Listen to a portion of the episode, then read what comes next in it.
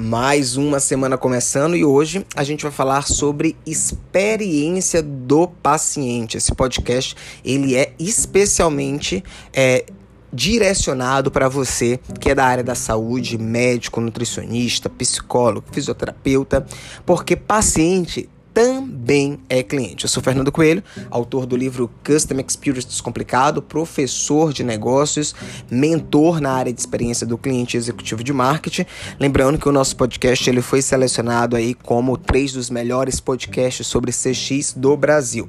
Gente, quando a gente fala sobre entregar uma boa experiência aos clientes ou aos usuários, é, a gente precisa entender que existem diferentes pilares que devem ser levados em consideração. Inclusive no meu livro eu falo sobre a tríade da experiência do cliente que se aplica totalmente aí a clínicas, consultórios, é, laboratórios e negócios da área da saúde. Lembrando que essa tríade ela é composta por é, três aspectos que envolvem produto, no caso da área de saúde, serviço, é, o atendimento em si, em todos os diferentes pontos de contato que esse paciente ele vai ter com esse negócio da área da saúde, seja um laboratório, um hospital, uma clínica e também o que a gente chama de atmosfera, né? Que é o ambiente onde é, esse atendimento ele vai acontecer.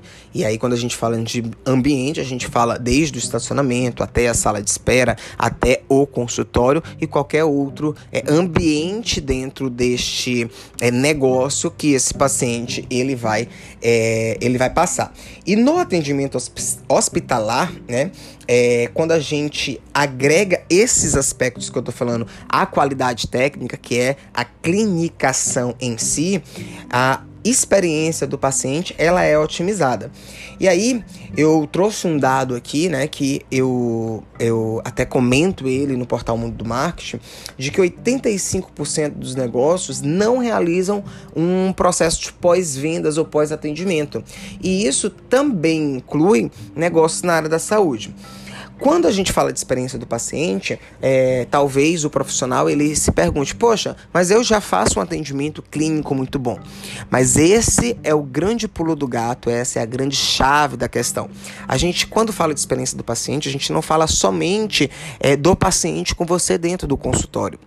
É importante que você entenda que o seu recepcionista, a sua atendente, a pessoa que faz a marcação ou confirmação, ela precisa seguir alguns passos. E o negócio, como todo, também precisa seguir alguns passos. E aí eu selecionei aqui. Primeiro ponto é você proporcionar um atendimento que seja humanizado. E para isso você precisa criar o que a gente chama de procedimentos operacionais padrão de atendimento ou pop e todo o teu time precisa ser treinado. Um outro elemento, segundo ponto que você precisa checar, é melhorar a experiência em todos os pontos de contato. E quando a gente fala de ponto de contato, touch points, né? A gente está falando da jornada antes, durante e depois é, antes, quando vai fazer a marcação, quando tem a confirmação, quando tem um lembrete da consulta, durante, quando ele estaciona, quando ele passa pelo segurança, quando ele chega na clínica, quando ele está na sala de espera, quando ele é direcionado. Qual a experiência está sendo dada? Como é que está o tempo médio de atendimento? Como é que está o tempo médio de espera? Como é que está a qualidade de serviço?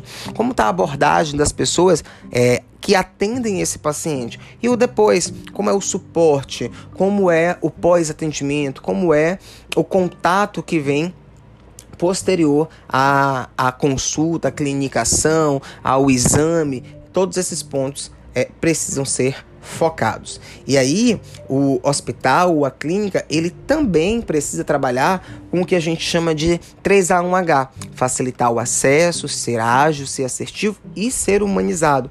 Também em todos esses pontos que a gente está falando, do agendamento até a confirmação, pensando inclusive nos canais que esse cliente prefere utilizar. Se não existe isso, muito provavelmente você é, ter uma boa estrutura e você ser um bom profissional não vai ser suficiente. Então, trabalhar todos esses elementos são é, essenciais, indispensáveis para você entregar uma boa experiência para o seu paciente. Se você não o fizer, muito provavelmente teu paciente não vai retornar. E aí eu até me coloco aqui como paciente de alguns dentistas, nutricionistas e até médicos que eu já passei e eu não retornei porque a minha experiência como paciente em algum ponto da jornada não foi positivo, mesmo o clínico ali, né, mesmo o especialista sendo muito bom. Então, é, esse é um ponto de atenção para você que está ouvindo. Se você conhece algum profissional que é dessa área, compartilhe esse podcast com ele, é, compartilhe no seu Instagram, no seu LinkedIn, com seu amigo que é da área da saúde porque pensar em experiência do paciente também é pensar em sustentabilidade do negócio da saúde. Esse foi o nosso podcast dessa semana é, e na próxima semana a gente se encontra com mais experiência do cliente. Tchau, tchau.